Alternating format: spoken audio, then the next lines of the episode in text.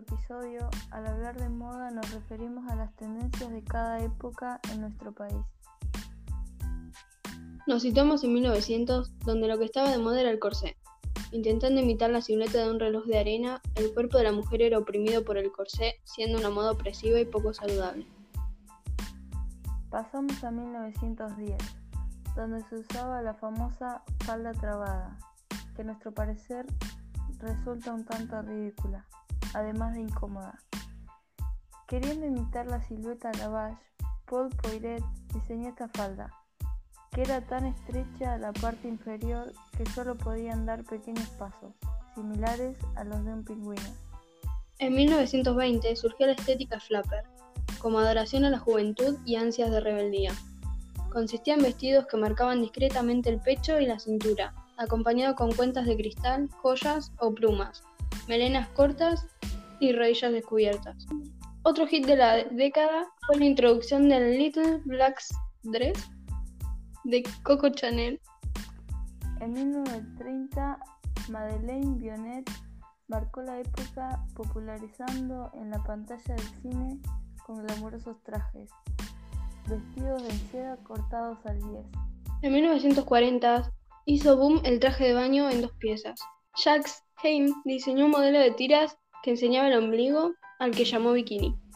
En 1950, Christian Dior marcó la década del 50 con el New Look, que dejaba atrás los oscuros tiempos pasados de la guerra para devolver al armario femenino el glamour, lujo y belleza.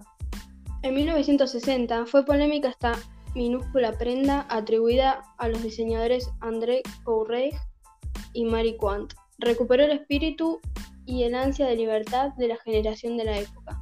Durante la década de 70, el estilo disco marcaba tendencia con los banqueros anchos y las plataformas. Con la tendencia del aeróbic, en los 80 se hicieron furor los leggings que se combinaban con calentadores, camisetas sin mangas e incluso con una cinta en el pelo.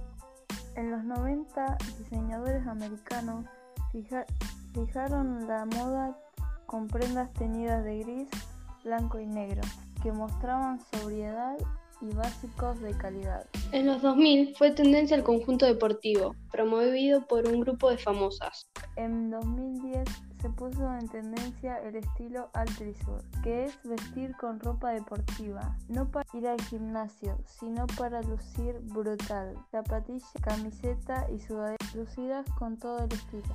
Y en la actualidad se usa el estilo urbano y vintage, pero se ponen en tendencias modas del pasado como la retro. Hasta la próxima.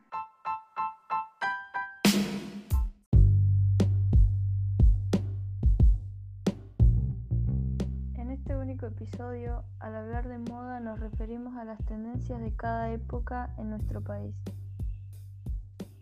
Nos situamos en 1900, donde lo que estaba de moda era el corsé. Intentando imitar la silueta de un reloj de arena, el cuerpo de la mujer era oprimido por el corsé, siendo una moda opresiva y poco saludable.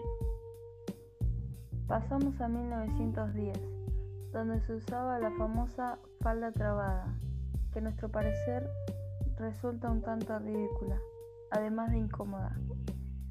Queriendo imitar la silueta Lavage, Paul Poiret diseñó esta falda, que era tan estrecha la parte inferior que solo podían dar pequeños pasos, similares a los de un pingüino.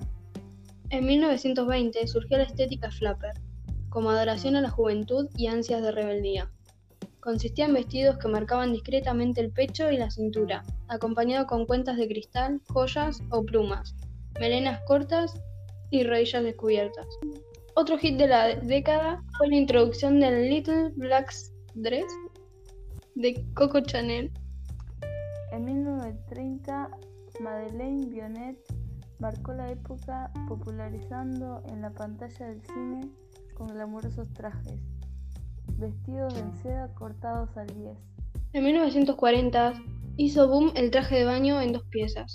Jacques Heim diseñó un modelo de tiras que enseñaba el ombligo al que llamó bikini.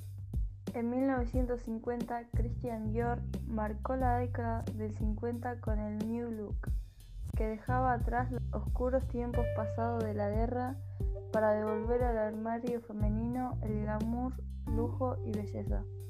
En 1960 fue polémica esta minúscula prenda atribuida a los diseñadores André Courrèges y Marie Quant. Recuperó el espíritu y el ansia de libertad de la generación de la época. Durante la década de 70, el estilo disco marcaba tendencia con los banqueros anchos y las plataformas. Con la tendencia del aeróbic, en los 80 se hicieron furor los leggings que se combinaban con calentadores, camisetas sin mangas e incluso con una cinta en el pelo. En los 90, diseñadores americanos fijaron la moda con prendas teñidas de gris, blanco y negro, que mostraban sobriedad y básicos de calidad. En los 2000 fue tendencia el conjunto deportivo, promovido por un grupo de famosas. En 2010 se puso en tendencia el estilo altrisur, que es vestir con ropa deportiva, no para ir al gimnasio, sino para lucir brutal, zapatilla, camiseta y sudaderas lucidas con todo el estilo. Y en la actualidad se usa el estilo urbano y vintage, pero se ponen en tendencias modas del pasado como la retro. Hasta la próxima.